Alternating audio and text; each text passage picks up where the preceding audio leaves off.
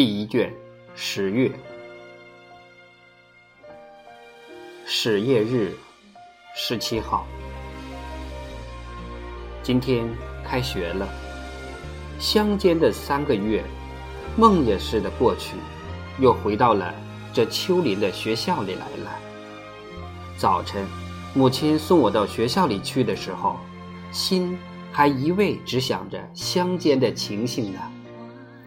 不论哪一条街道，都充满着学校的学生们。书店的门口呢，学生的父兄们都挤着在那里购买笔记本、书袋等类的东西。校工和警察都拼命似的想把路排开。到了校门口，觉得有人触动我的肩膀，原来就是我三年级时候的先生。是一位头发赤而卷拢、面貌快活的先生。先生看着我的脸孔说：“我们不在一起了，安利科。”这原是我早已知道的事儿，今被先生这么一说，不觉重新难过起来了。我们好容易到了里面。许多夫人、绅士、普通妇人、职工、官吏、女僧侣、男佣人、女佣人，都一手拉了个小儿，一手抱了成绩簿，在接待所楼旁挤满着，嘈杂的如同戏馆里一样。我重新看着大大的接待室的房子，非常欢喜，因为。我这三年来，每日到教室去，都穿过这室的。我二年级时候的女先生见了我，安利科，你现在要到楼上去了，要不走过我的教室了。说着，恋恋的看着我。校长先生被妇人们围绕着，头发。好像比以前白了，学生们也比夏天的时候长大强壮了许多。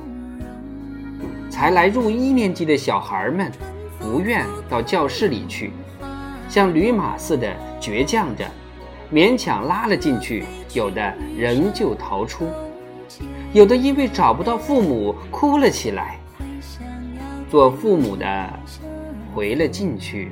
有的诱骗，有的斥骂，先生们也弄得没有法子了。我的弟弟被编入在名叫戴尔卡蒂的女先生所教的一组里。午前十点，大家进了教室。我们的一级共有五十五人，从三年级一同升上来的只不过十五六人。冠的一等奖的戴洛西也在里面，一起想起来暑假中跑来跑去游过的山林，觉得学校里暗闷的讨厌。又一起三年级先生来，那是常常对我们笑的好先生，是和我们差不多大的先生。那个先生的红耳卷拢的头发。已不能看见了，一想到此，我就有点难过。这次的先生身材高长，没有胡须，长长的留着花白的头发，额上皱着直纹，说话大声。他瞪着眼，一个一个的看着我们的时候，眼光竟像要透到我们心里似的，而且还是一位没有笑容的先生。